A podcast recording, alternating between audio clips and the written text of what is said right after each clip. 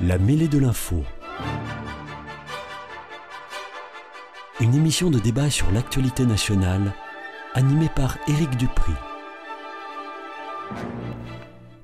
Bienvenue à l'écoute de la mêlée de l'info, l'émission débat de Radio Présence. J'ai le plaisir d'y retrouver aujourd'hui Monique Iborra, députée de la Haute-Garonne, membre de Renaissance, Myriam Martin, enseignante, membre de la France Insoumise et soutien de la NUPES, et enfin Gabriel Robin, essayiste, contributeur des sites Causeur et Atlantico. Bienvenue également à vous trois. Merci d'être fidèles au rendez-vous de la mêlée. C'est toujours l'actualité politique qui domine ces temps-ci et plus particulièrement celle concernant la composition du gouvernement formé par le nouveau Premier ministre Gabriel Attal. Elle a été annoncée jeudi dernier. Le successeur d'Elisabeth Borne à Matignon s'est entouré d'une équipe resserrée de 14 ministres et ministres délégués. Pas de changement pour les grands ministères régaliens. Gérald Darmanin, Bruno Le Maire, Éric Dupont-Moretti et Sébastien Lecornu sont maintenus à leurs postes respectifs. On note toutefois l'arrivée de Stéphane Séjourné aux affaires étrangères. La grande surprise, très très commentée, c'est la nomination de Rachida Dati à la culture. Et puis on note le regroupement assez inattendu des ministères des Sports et d'Éducation nationale sous la responsabilité d'Amélie Oudéa Castera qui a fait parler d'elle pour d'autres raisons. On y reviendra en seconde partie d'émission. Qu'est-ce qu'augure pour vous la composition de ce gouvernement Et y voyez-vous, comme beaucoup d'observateurs ou opposants politiques, un coup de barre à droite, eu égard au nombre de ministres issus à l'origine des rangs du parti Les Républicains La parole est à Monique Iborra, qui a priori est bien placée pour répondre à ces questions. Ça, je ne sais pas si je suis bien placée, mais en tout cas, je vais y répondre. Oui, écoutez, euh, en effet, là, il y a une espèce d'effervescence de, hein, autour de la composition de ce gouvernement, et c'est normal. Et puis, c'était fait un petit peu pour ça, il faut bien le dire. Hein. Donc, moi, je voudrais rappeler euh, comment euh, Emmanuel Macron, euh, et sur quoi Emmanuel Macron a été élu en 2017. Il a été élu parce que les partis étaient complètement dépassés, il faut bien le dire, et même désapprouvé par les citoyens. Les citoyens attendaient autre chose. Ils attendaient ce qu'on pouvait appeler à ce moment-là, qu'on continue d'appeler le dépassement, c'est-à-dire d'avoir une politique qui fasse que, contrairement à ce qui avait été fait pendant des années, c'est-à-dire l'alternance, tantôt à droite, tantôt à gauche, et qui, euh, évidemment, euh, faisait que particulièrement, il fallait revenir régulièrement sur un certain nombre de réformes qui n'étaient jamais faites ou mal faites. Et donc, euh, il est arrivé donc au pouvoir sur cette affaire-là, sur euh, ce, paradigme en disant dépassement à droite, à gauche, ou ni à droite ni à gauche, ce qui revenait un petit peu à la même chose. Et donc, il a été élu, là-dessus. Aujourd'hui, on a un gouvernement, je passe sur ceux qui ont été élus, puisque déjà, et le, le dernier gouvernement qu'on a eu, il y avait peu de politique de politique, il y avait beaucoup de euh, sociétés civiles. On a vu ça, sauf qu'il restait trois ministres en particulier, Darmanin, le maire, le Cornu, qui étaient déjà là et qui, eux, venaient en effet euh, de LR. Mais ils sont Renaissance, les trois, depuis 2017. Contrairement à, notre ancien Premier ministre, pas notre ancien avant, je, euh, Or, Édouard Philippe Édouard Philippe, qui lui n'a pas rejoint Renaissance. Il n'a pas voulu rejoindre mhm. le, politique, notre euh, mouvement politique. Aujourd'hui, il y a huit ministres, huit ministres Renaissance, dont Darmanin, Le Maire, Le Cornu. Je ne peux pas dire qu'ils sont LR, ils ne sont plus LR depuis 2017. Et la politique qu'ils mettent en œuvre, c'est la politique du président de la République qui lui n'a jamais appartenu à l'air. Il y a un ministre Modem, un ministre Horizon, trois ministres Société civile et deux ministres, en effet, qui étaient à droite, Sarko pour, euh, pour la ministre de la Culture euh, actuelle. Sarkozyste, vous voulez dire, oui. Oui, oui, sarkozyste. Et chiracienne, chiracienne pour qui concerne l'autre ministre. Madame Vautrin, vous parlez de Madame Vautrin. Madame Vautrin, absolument. Donc, quand vous me dites, quand vous dites que ce gouvernement tire à droite. Alors, c'est pas tellement moi qui le dis, mais je répète ce que beaucoup oui, dit. Non, mais ce que disent les oppositions, c'est évident qu'il fallait bien qu'ils trouvent quand même euh, une identité hein. à ce nouveau gouvernement. C'est une évidence et que ça fasse de l'effervescence. Et que, est-ce qu'on avait le, le, moyen de faire autrement? On allait aller chercher chez les socialistes qui, aujourd'hui, aujourd'hui et il n'y a pas longtemps, ont rejoint euh, Mélenchon, on rejoint euh, l'extrême gauche, parce que je continue à le dire, l'extrême gauche, c'est là qu'il fallait aller chercher l'ennemi. Il n'en était pas question. Il n'en était pas question. Il fallait aller chercher où? À l'extrême droite? Il n'en était pas question non plus. Ce gouvernement est le gouvernement qui est en effet euh, légitime déjà, évidemment, mais que d'autre part, c'est un gouvernement qui est en cohérence avec ce qu'on a annoncé depuis 2017. Voilà ce que je pourrais dire pour le moment. Alors, Gabriel Robin. je dire. Alors moi je ne sais pas, je ne sais plus si Emmanuel Macron et son gouvernement sont de gauche, de droite. Euh, je trouve que la question est un peu dérisoire et je la laisse aux éditorialistes parce que c'est pas c'est pas ce qui préoccupe le plus les Français. Euh, j'ai l'impression d'être dans le, le, roman Le Guépard euh, il faut que tout change pour que rien ne change. C'est-à-dire qu'on fait un petit peu du neuf avec du vieux et on choisit un jeune euh, qui va plaire euh, pardon, à l'électorat âgé, qui est le socle principal d'Emmanuel Macron, parce qu'il a un air de gendre idéal. C'est-à-dire aux boomers, puisque ce sont eux qui votent le plus et c'est à eux que toute cette politique s'adresse. Excusez-moi, mais c'est la, vérité. je vous excuse, il n'y a pas de problème. Euh, une qui a très bien défini le macronisme, c'est euh, en tout cas ce qui s'est passé euh, ces derniers jours, c'est Anna Cabana, en micro de BFM TV, qui a dit le macronisme, ça consiste à prendre par les côtés, par devant et par, et par derrière. C'est une transgression. c'est pas moi qui le dis, c'est cet éditorialiste. Curieuse image, mais bon. Voilà. je, ce que je sais, en tout cas, euh, c'est que euh, les Français euh, sont agacés. Emmanuel Macron en a pris la mesure. Et on prend la mesure quotidiennement. Il y a un très très bon exemple, c'était cette conférence de presse fleuve, digne de Fidel Castro, Dans, la durée en tout cas. puisque ça a duré plus de deux heures. Deux heures et demie, oui. J'ai noté un, exemple particulièrement parlant lors de cette intervention, c'est la question du SMIC.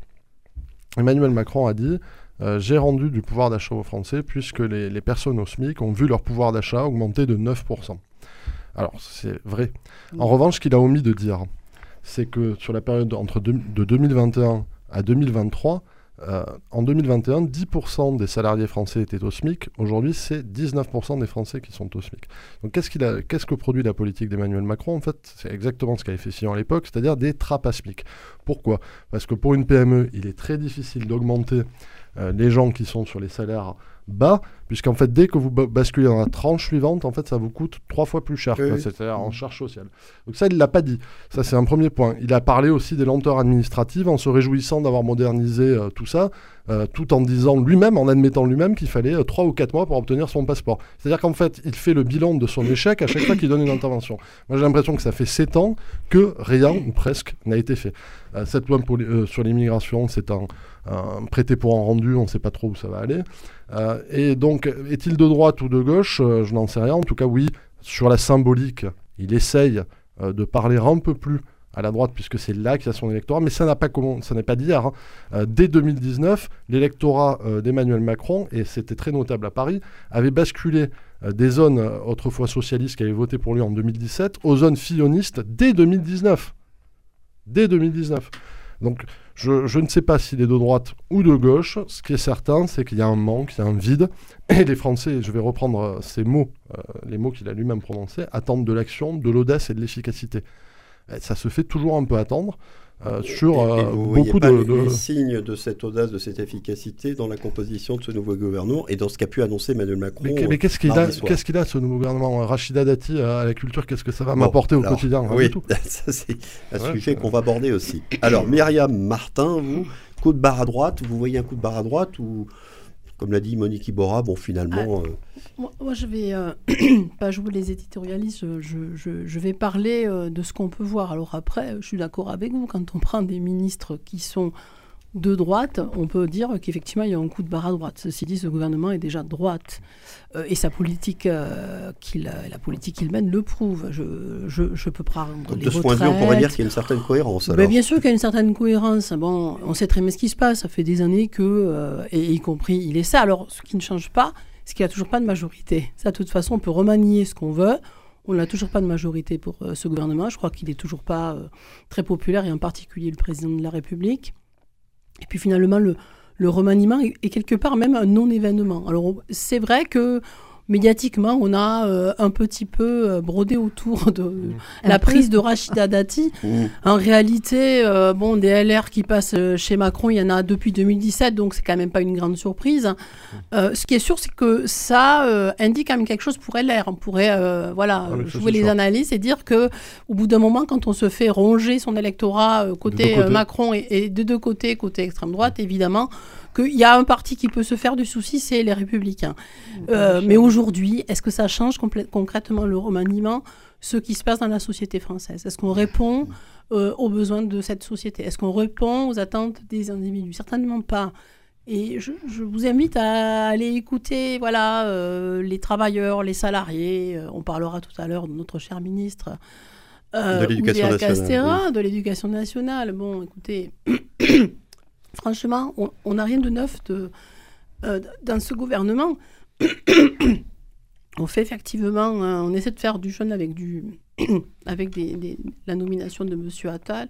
Il y a de la communication, on brasse de l'air, je ne parle même pas, on y reviendra sur euh, l'intervention de M. Macron qui a été effectivement fort longue.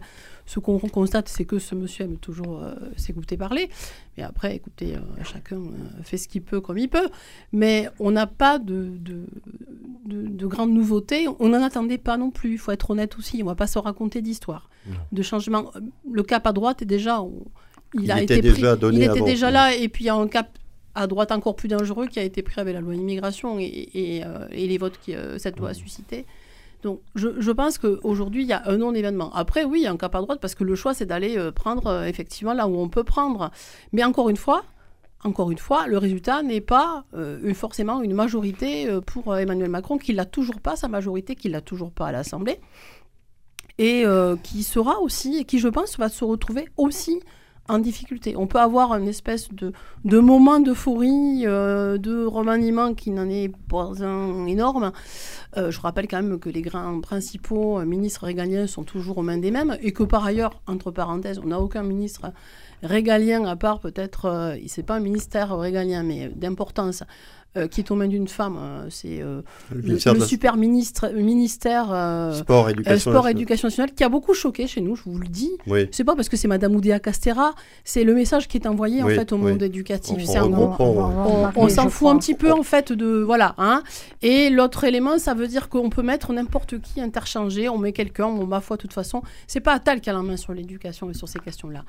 C'est Macron parce que derrière, effectivement, il y a une logique.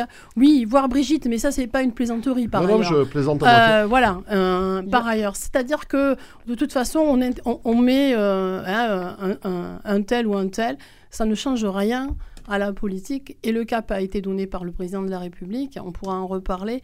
Et dans le monde éducatif, on est inquiet effectivement.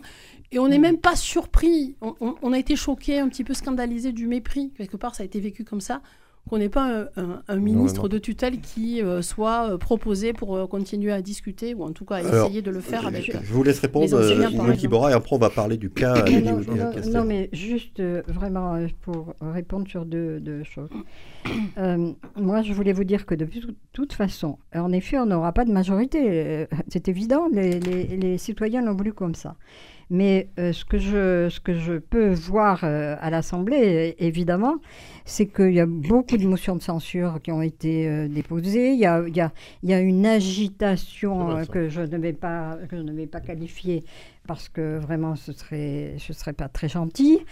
et pourtant, et pourtant, on a passé les dossiers qu'on a voulu. Alors, je sais ce que vous allez dire. Ah oui, il y a eu le 49.3, c'est grâce au 49.3. Ah, il y a eu 23, évidemment, donc oui, quand même un peu Évidemment, mais on en a passé beaucoup d'autres contre les oppositions aujourd'hui dans une ambiance qui est dé- dans une ambiance dans une ambiance qui est détestable et qui est euh, donnée euh, évidemment sans- avec une stratégie qui est suicidaire de mon point de vue des, de, de la NUPES en particulier.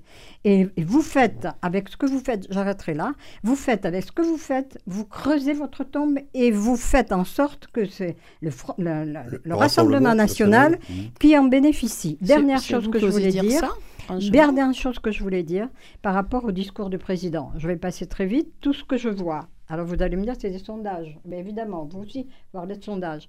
Je vois que dans ce qu'il a proposé, le sondage ELAB montre, il a posé des questions à chaque, chaque, ce- chaque chose qu'il a, qu'il a proposé. On, ça varie de 85% d'adhésion français et le, le minimum est, est de 55%. Sur les Donc- annonces qu'il a faites lors de sa Oui, conférence de presse. là, je vais, Exactement. je vais vous répondre. Alors, Gabriel Robin, Je et vais vous après on parle à- d'Amélie euh, Oudéa Castera à l'éducation Je vais nationale. dire trois choses. Déjà, je vais reprendre immédiatement sur ça. C'est évident, quand on dit des choses de bon sens, et c'est ce que fait euh, par exemple Gabriel Attal, c'est ce qu'il a bâti euh, entre guillemets son succès là-dessus, c'est-à-dire dire des évidences, oui, beaucoup de gens vont être d'accord avec les évidences. Oui, Euh, Qu'il faut restaurer l'autorité à l'école, Après, il y ce genre de choses. oui. Voilà, c'est euh, euh, il y, a- il y a une forme de bon sens effectivement dans ce que dit Emmanuel Macron. Le problème, moi, c'est pas ce qu'il dit, c'est plutôt ce qu'il ne fait pas. C'est-à-dire que s'il euh, s'il faisait tout ce qu'il dit, ah bah, a- les Français seraient très contents de lui, euh, je crois. Alors ça, c'est le premier point. Après, moi, j'aimerais revenir sur deux choses par rapport aux ministres. Euh, les ministres de gauche qui ont été essayés euh, au début de ce nouveau quinquennat, euh, qui était censé avoir une orientation un peu plus à gauche, euh, je ne sais pas pourquoi, je pense qu'il essayait de, de contenir un petit peu la France insoumise, il y avait une question stratégique. Bah, il ne faut pas oublier non plus qu'il a été élu avec beaucoup Euh, de gauche. en- je vais en, 2022. citer deux Et exemples. qui était ministre de gauche. Voilà, je vais citer deux exemples. Alors ça, je peux...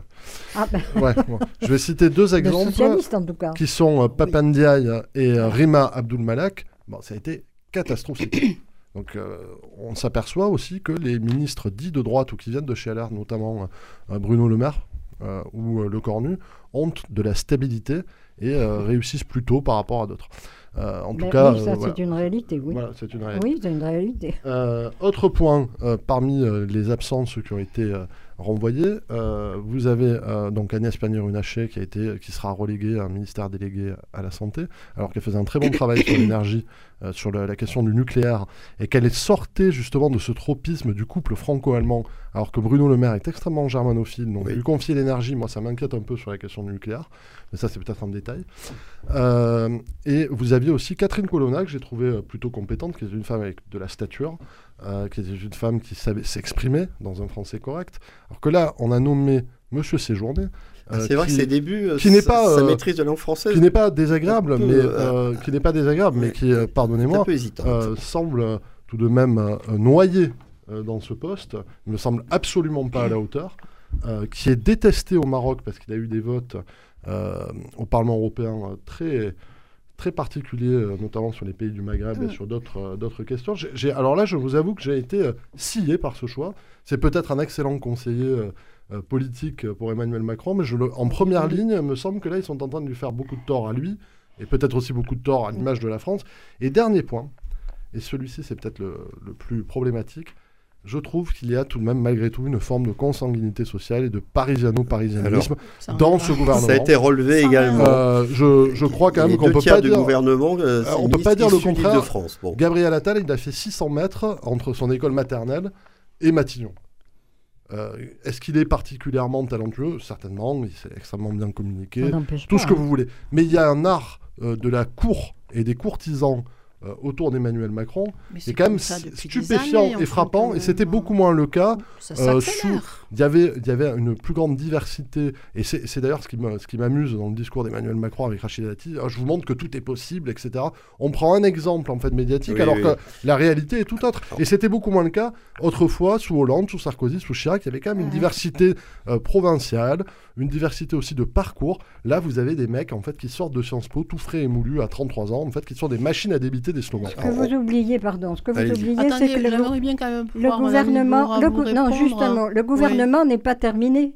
C'est ça que vous oubliez. Alors, c'est ça que vous oubliez. On verra la suite. Pour l'instant, on est obligé de constater ce qui existe. Absolument, mais Myriam c'est- Martin, vous pas voulez terminé. réagir Oui, non, mais ju- juste euh, une chose. Bon, bon d'abord, Madame Iboura, soyez quand même euh, un peu prudente dans ce que vous dites. Macron, il a été élu en 2017, soi-disant pour contrer euh, Marine, Le Pen, depuis qu'il a été élu, elle ne cesse de progresser. Pour moi, c'est un danger il a été élu pour la France. Et vous avez d'ailleurs omis 2022, hein, parce que bon, il, a, parlait de 2017 tout à l'heure, mais bon, 2022, il a été élu, y compris en grande partie par défaut. il le reconnaissait lui-même. Il l'a dit d'ailleurs le jour de son élection. C'est le seul qui a été et vous, élu En fois. fait, euh, Monsieur Macron.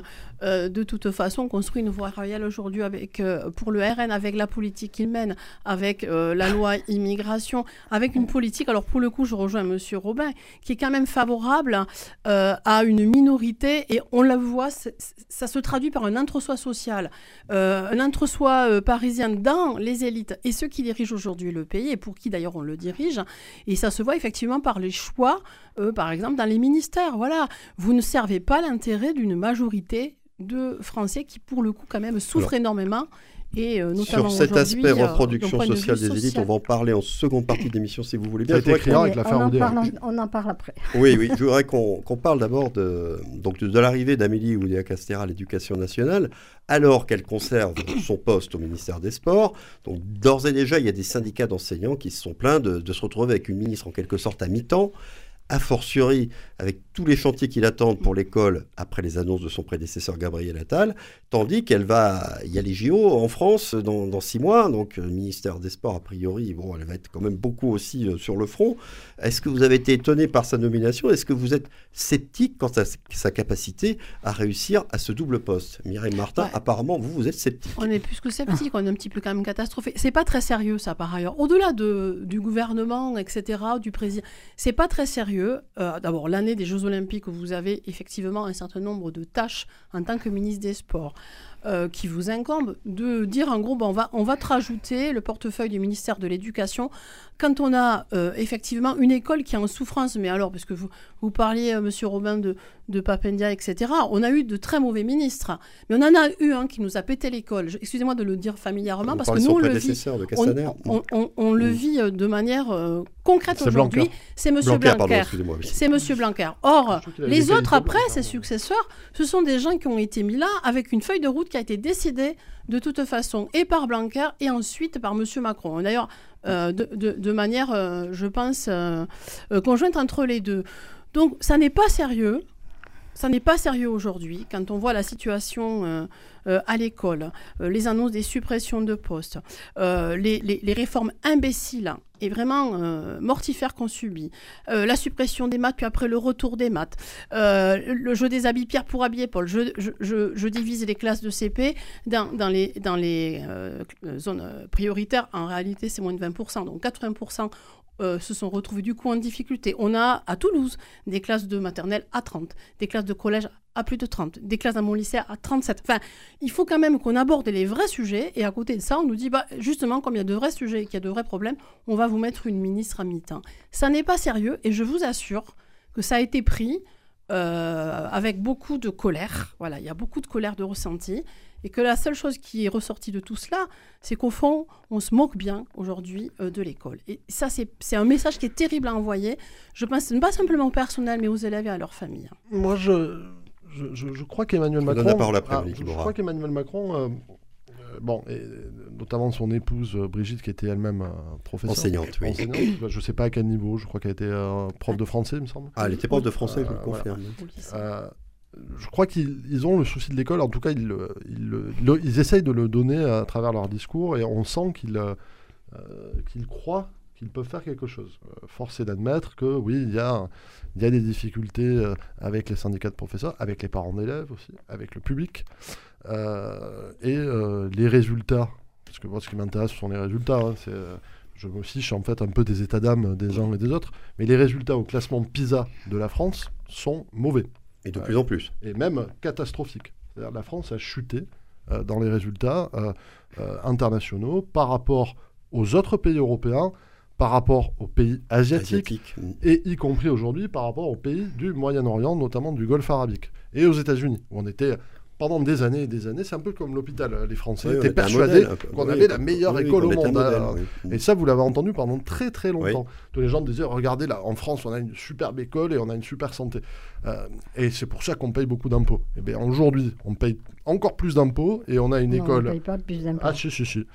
Euh, on paye beaucoup d'impôts en France. C'est le pays le plus taxé d'Europe. mais oui, mais on total. paye moins d'impôts qu'on en achète. Ouais, monsieur. Et du On, paye, si on, part, on- Mais si part sur des impôts, moi je veux bien non, mais je veux finir. hein. Le contrat Mais social, payer, de, payer des impôts, il faut qu'il y ait un résultat. C'est-à-dire que quand vous payez beaucoup d'impôts, vous attendez à ce que les services publics Fonctionne. soient parfaits, fonctionnent à la Oui. perfection. C'est-à-dire exactement comme dans des pays comme la Suisse, etc. Mais c'est absolument pas le cas en France, excusez-moi. Et je suis pas le seul à le constater. Allez dans la rue interroger le français moyen, il vous dira la même chose que moi. Euh, donc, que. Ah, mais, pardon, mais- mais le ressenti compte, euh, excusez-moi. Donc ça, on c'est le... interrogé aussi les professionnels peut-être de l'école qui pourront peut-être un jour s'exprimer, à qui on ne demande jamais leur avis. Ça les aussi. professionnels, mais aussi les parents, parce qu'ils sont... euh, si Je parle voulez- de toute la, communauté. Et les parents, parce que que vous envoyez vos enfants à l'école.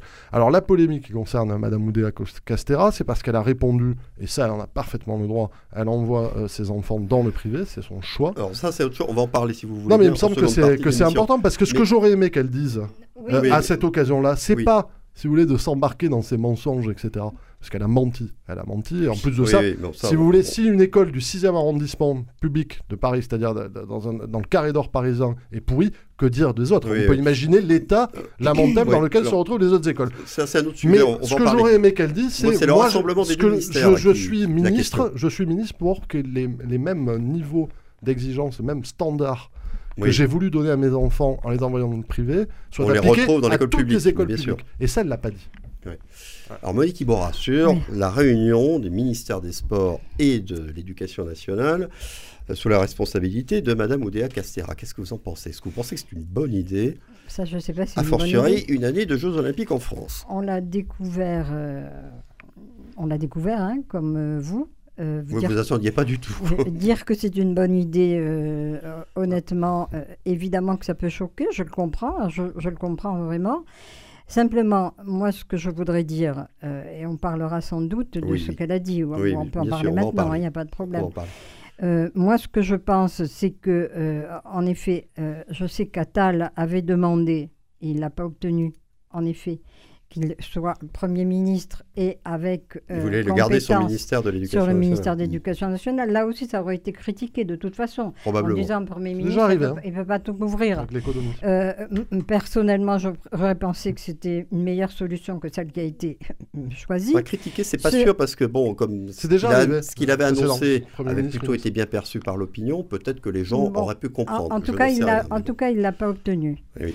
Euh, ce que moi, je- ce que je pense, c'est que de toute manière, euh, indépendamment, puisqu'on reviendra dessus sur ce qu'elle a dit, le- Oui. son, son premier Mm. contact, où il faut bien le dire est catastrophique. On va pas Mais- dire le contraire, on va Mm. pas se mentir. C'est la réalité. Mais indépendamment de ça, je crois qu'en effet, euh, l'éducation nationale, contrairement à ce que vous dites, parce que vous êtes assez caricatural quand même dans les, dans les moi, je- propos que vous tenez, mais ça vous appartient. Euh, Il n'y a PISA, pas que quand- Gabriel Robin qui quand- tient ce Non, non, mais discours, hein. Non, mais moi, je commenterai un petit peu euh, l'enquête PISA, parce que c'est quand même compliqué si vous me laissez pas, si vous Ah, je- laissez laissez pas terminer parler, Monique euh. Moi, je trouve vous ça parole. Terminé.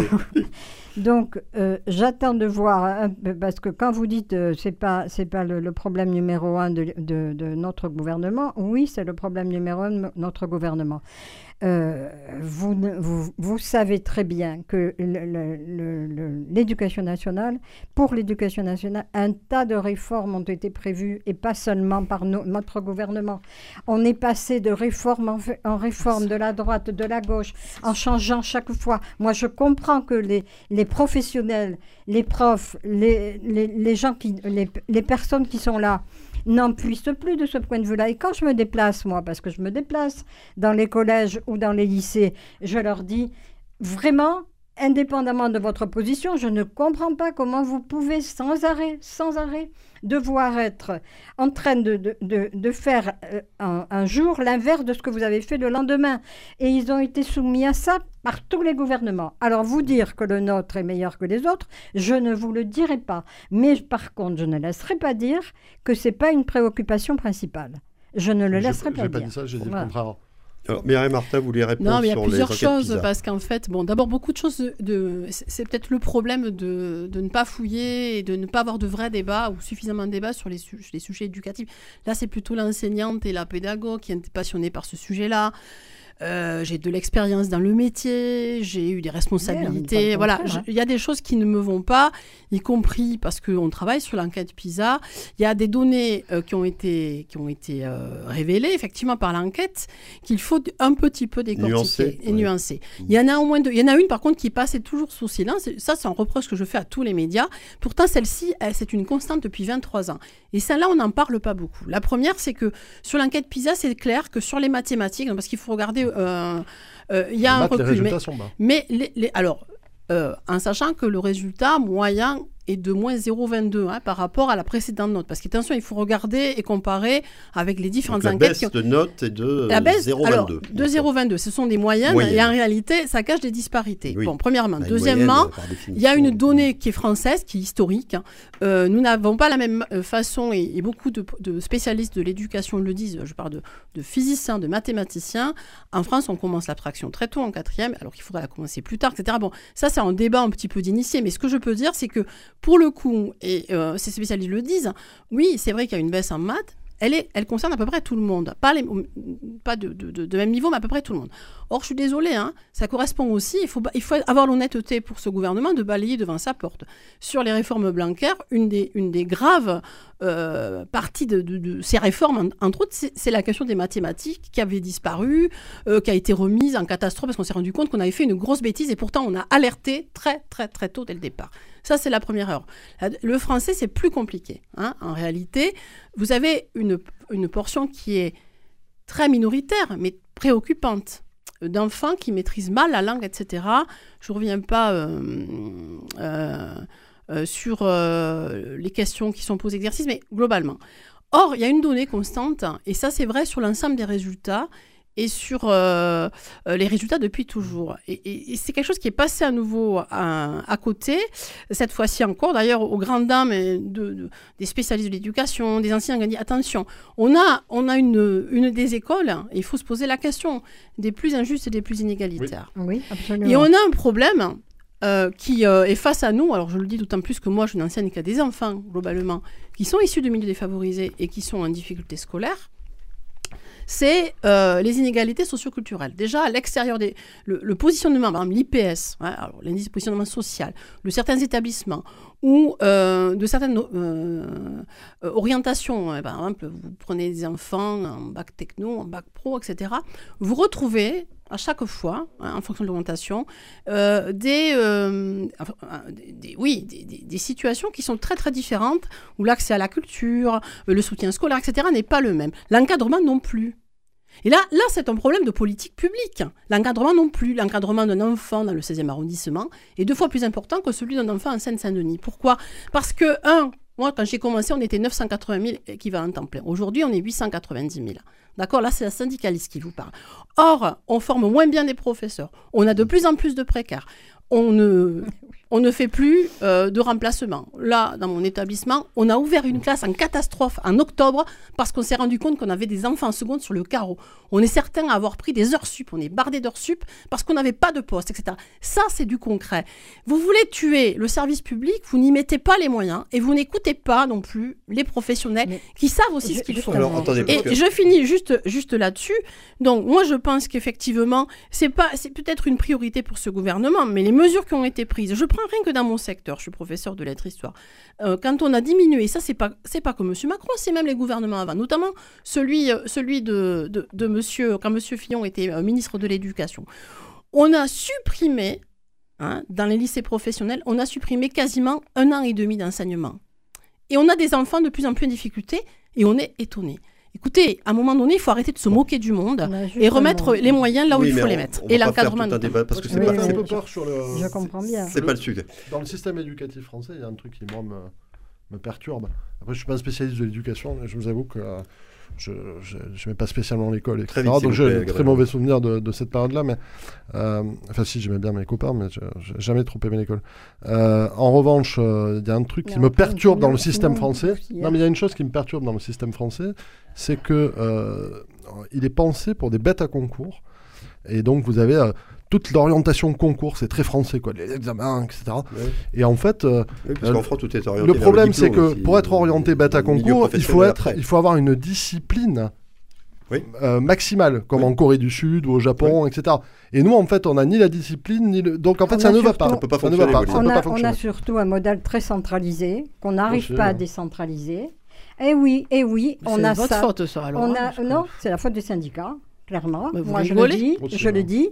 Et d'autre part, le- quand, euh, quand vous parlez du lycée professionnel, le lycée professionnel que j'ai bien connu, hein, euh, pas moi, mais en tant que vice-présidente de, de la région, au moment où je le faisais et au moment où je voyais les choses, le lycée professionnel, c'était bien, sauf que, et il n'y a pas longtemps encore, c'était le cas, sur le plan de l'insertion professionnelle, c'était c'était minable, minable, et il fallait revenir là-dessus. Et on verra si on a, de- en modifiant l'enseignement professionnel tel qu'on l'a fait, on verra si on n'a pas de meilleurs résultats dans l'insertion professionnelle. Regardez le bac. Pour moi, Ouais, c'est pas le alors, cas. Écoutez, même le je voudrais qu'on parle très rapidement Non, avant d'aborder notre un second sujet de, de, quelqu'un qui justement ne sort pas d'un milieu privilégié, qui se retrouve aujourd'hui ministre de la Culture, Rachida Dati.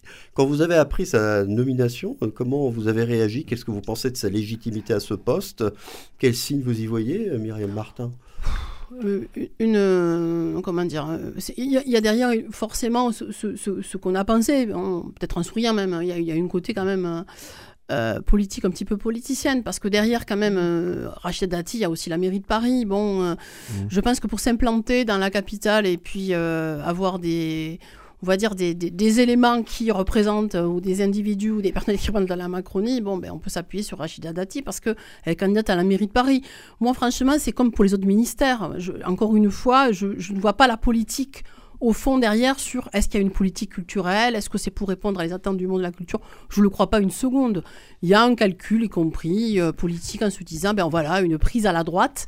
Et, et- et voilà certains, aussi. Certains ayant vu la main de Nicolas Sarkozy. vous savez. Ouais, euh, forcément, écoutez, je pense qu'elle a pas. Je, je vais vous dire, Et c'est sa pas. proximité avec Emmanuel je- Macron. Sûrement. Je pense que pour les hommes ou les femmes politiques à ce niveau-là, hein, aller demander à l'un ou à l'autre ou dire qu'est-ce que t'en penses, on me propose ça, vas-y fonce, je pense que ça existe. Voilà. Pour moi, c'est un- à- la limite, c'est presque un non-événement. C'est Mmh, un, c'est mmh. un calcul de la Macronie. Il a réussi son coup. Voilà, LR est en colère. Et Euh, Hidalgo aussi, sans doute. voilà, et puis euh, sans doute aussi. Et puis euh, il y a un calcul derrière qui est ce- celui des municipales de 2026. Voilà, politique politicienne. Gabriel Robin, euh, Mmh. Rachida Dati à la culture. Ah bah, c'est une personnalité euh, médiatique euh, assez talentueuse, euh, qui a beaucoup de- d'humour, de, euh, qui a une aura, de répartie euh, et de répartie, aussi de, euh, de caractère. qui a aussi un, un parcours assez riche. Euh, donc oui, c'est ce qu'on appelle une prise de guerre. Effectivement, c'est un ministre qui est, qui est identifié et identifiable, alors que pendant euh, quelquefois, on a, on, a, on a pu parfois reprocher à Macron de, de choisir des personnalités qui n'étaient pas connues. Et, et c'est Mm. vrai que si vous faisiez le, le test, il y avait beaucoup de Français qui ne connaissaient même pas le nom des ministres. Bah, avec Rachida Dati, au moins, là, ils sont servis. C'est sûr, Elle est Franck, connue. Franck Riester, personne ne connaissait quand il était. Euh, Il y a un petit côté grande gueule aussi. euh, donc elle a... Ouais. Alors, euh, Macron prend un risque tout de même parce que euh, Rachida Dati, bon, il y a cette affaire Renault, déjà. Oui. Euh, donc ça, ça peut, ça peut ressortir. Et puis, euh, c'est quelqu'un d'assez indocile.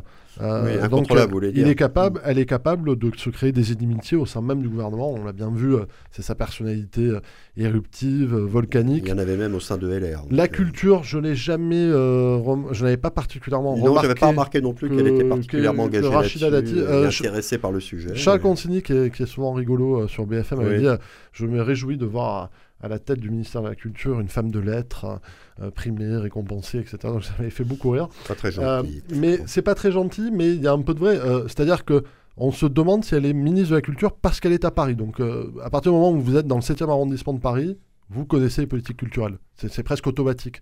Donc, je- euh, je- à mon avis, elle aura beaucoup de difficultés avec le milieu culturel. Ah, en ça, elle revanche, les a déjà, d'emblée. en revanche, c'est- c'est pas plus mal euh, qu'il y ait un Qui petit qui est peu. du répondant, vous voulez ouais, dire un petit peu de coup de vis parfois. Parce que- qu'est-ce que vous en pensez voilà. de la nomination de Rachida Dati à la culture Vous ne l'avez pas vu arriver du tout, je suppose. Euh, non, pas du tout. euh, si ce n'est que, euh, si ce n'est que euh, sa personnalité le fait justement qu'elle soit euh, qu'elle soit pas facile, hein, Mm. entre guillemets. Qu'elle ait du caractère, Eh comme ben, je dis. euh, oui, ça pour du caractère, euh, ça, elle, n'en manque pas.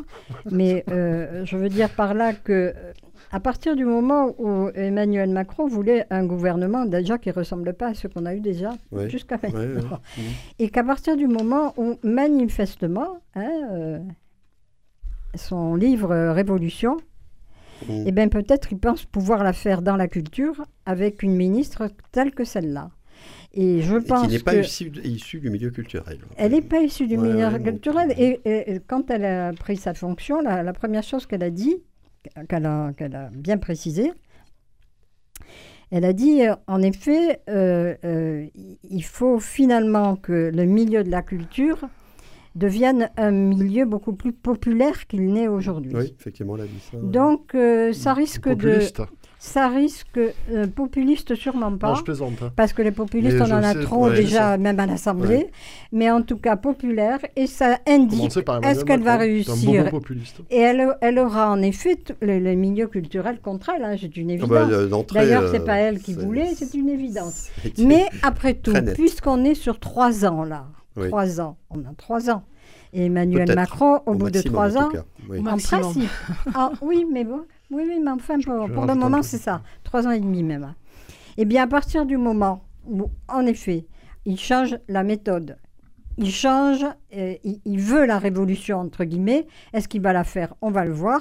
De toute façon, on l'a on l'a l'Assemblée à la révolution. Autant qu'on soit nous-mêmes maîtres d'œuvre dans la révolution pour servir les Français. Ah, va Voilà. y remettre très vite. Cette idée de révolution euh, d'Emmanuel Macron, moi, je, je- d'ailleurs que je suis surpris parce que c'est un homme qui a été élu euh, sur la promesse de l'horizontalité, euh, de, euh, de la modernisation de, Jupiter, de c'est la vie publique. Et euh, moi, je, vertical. je trouve que j'ai affaire à, à un bobo poutinisme. Quoi.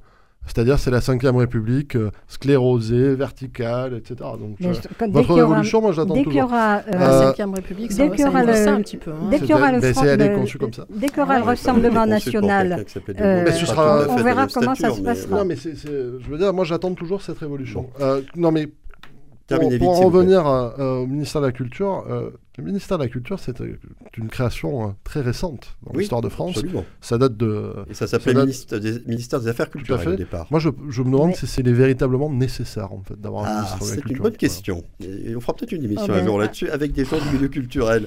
On va rester là pour ce premier C'est débat. Donc, on va euh, faire une pause là, hein, avant de revenir à l'antenne dans 20 secondes pour un deuxième débat et un deuxième sujet. Restez bien à l'écoute de Radio Présence. À tout de suite.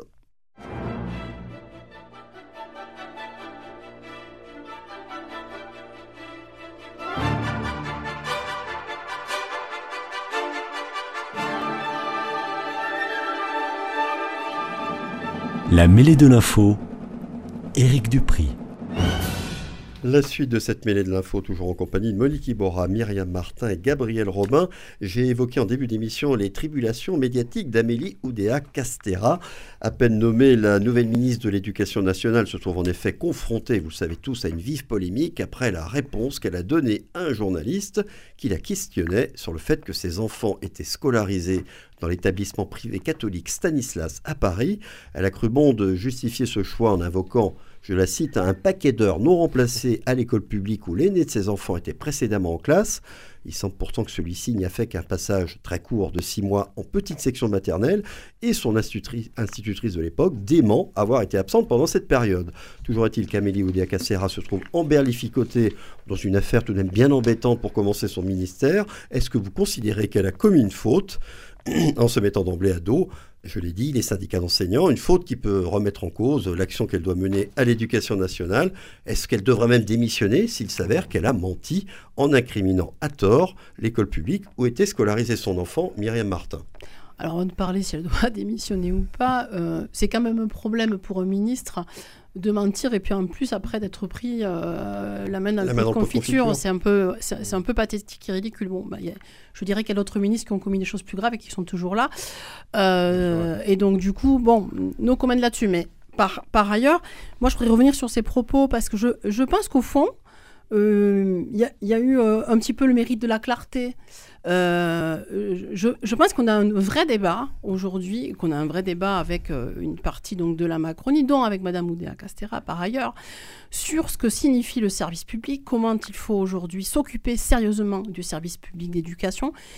Et, et, combien il y a eu, il y a eu une, euh, une élite là qui, qui, au fond, a exprimé son mépris du service public, je peux comprendre l'enseignante qui s'est sentie euh, particulièrement heurtée, mais je puis vous dire beaucoup d'enseignants ont été heurtés par ces propos, ont été choqués. Choqués parce que, je vous le disais tout à l'heure, on a besoin aujourd'hui euh, de moyens qui ne sont pas ceux, ça je puis vous l'assurer, que ceux que reçoivent, euh, reçoit l'école, euh, et puis collège et lycée Stanislas à Paris, que aujourd'hui l'école publique, comme l'hôpital, est en danger à cause justement des politiques qui sont menées et alors que c'est le bien de tous, l'école publique, elle, elle accueille tous les enfants, elle.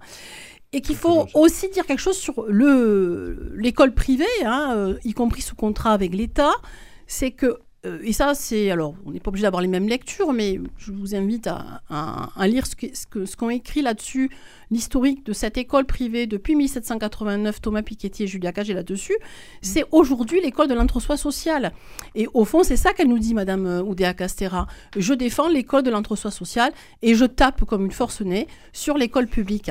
C'est ça qui est, qui, qui est, extrêmement choquant et qui mériterait effectivement que cette, cette personne ne se retrouve plus à la tête du ministère de l'Éducation nationale. En tout cas, il n'y a pas sa place. Je ne crois pas qu'elle ait tapé volontairement euh, sur le sur l'école publique. En fait, je pense qu'elle a été un peu. Euh, ça, peut, ça peut en avoir donné l'impression. Oui, voilà, mais c'est un lapin pris dans les phares, quoi. C'est-à-dire qu'elle était. Euh, excusez-moi, elle, bah, elle, a réagi. Elle n'est pas très très brillante. en se sentant ah, voilà. agressée. Hein. Et donc, moi, qu'elle qu'elle mette ses enfants dans le privé, ça me choque absolument pas. Je ne bah, suis absolument pas choqué par le, privé, puisque de toute manière, les gens mais qui elle envoient. est ministre de l'Éducation nationale, d'accord C'est ça qui est le problème. Les gens qui envoient leurs enfants dans le privé euh, contribuent par, leur, par leurs impôts au public aussi, de la même manière. Donc, euh, si, euh, s'il faut arrêter de subventionner le privé, il faut arrêter de faire payer des impôts à ceux qui mettent leurs enfants dans le, dans le privé pour l'éducation nationale.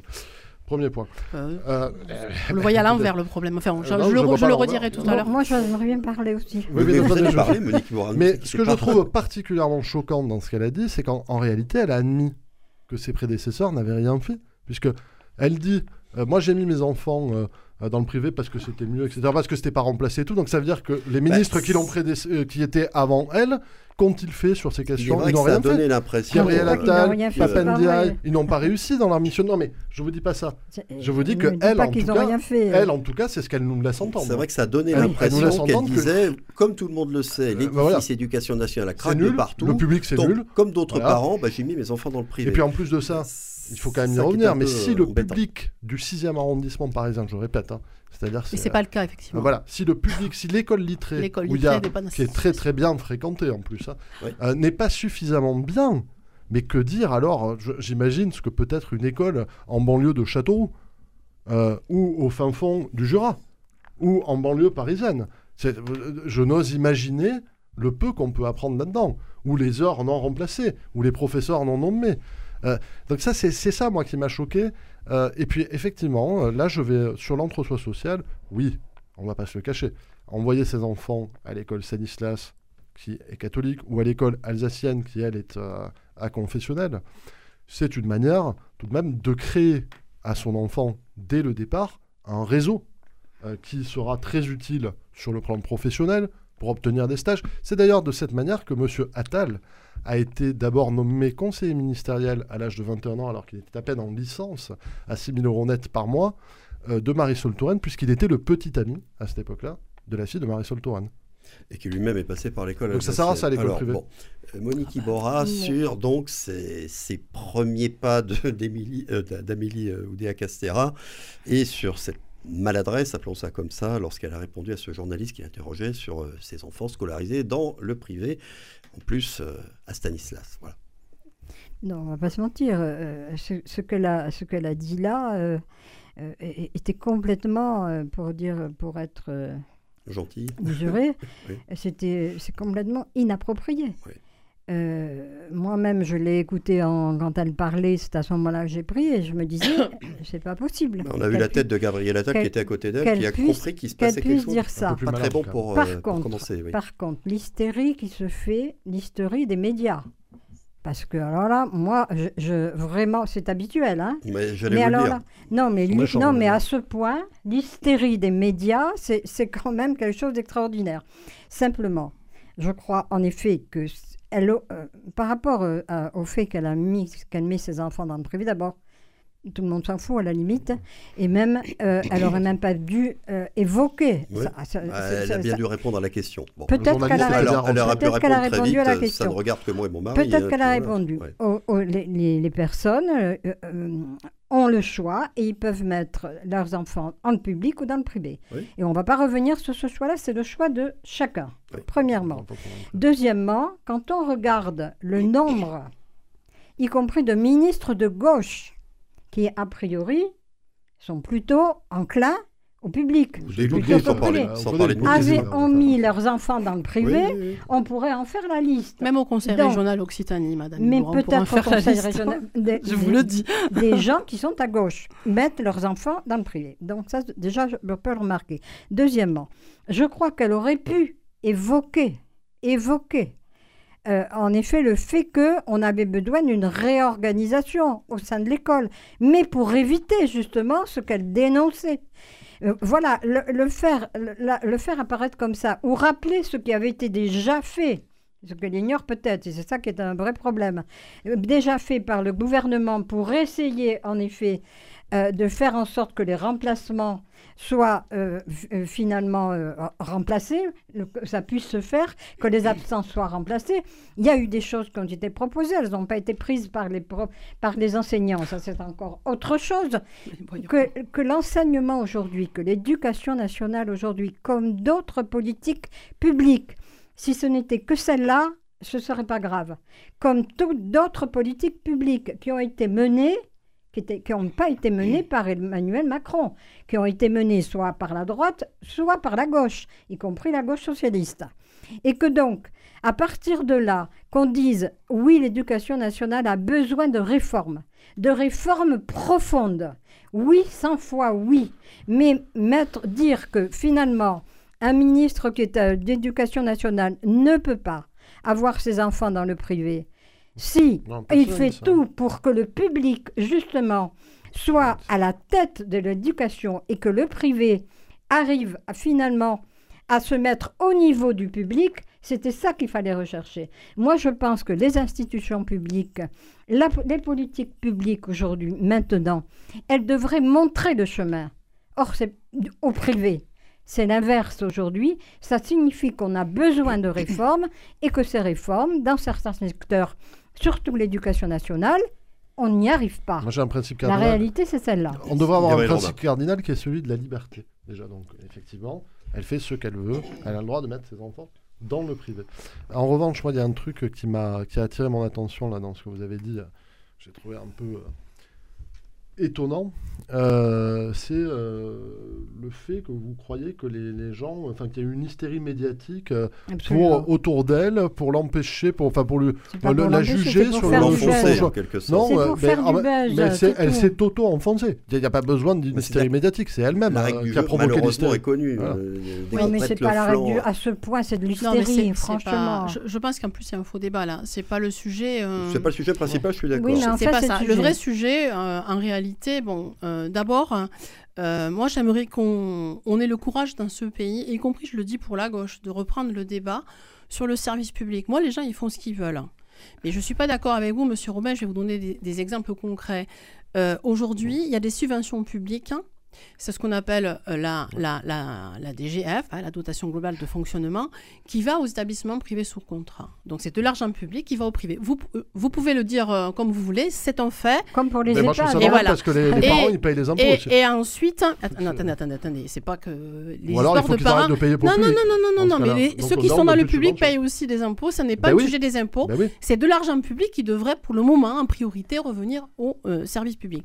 Il y a aussi Ben ce qu'on appelle les subventions d'investissement qui ne sont pas obligatoires, qui sont extra-légales en fait, elles ne sont pas obligatoires, qui aujourd'hui sont des subventions qui dans toutes les régions, par le biais de l'État par ailleurs, partent aussi euh, au, privé, même quand on n'est pas obligé de le faire. La je mairie peux vous de dire Paris, que ça se...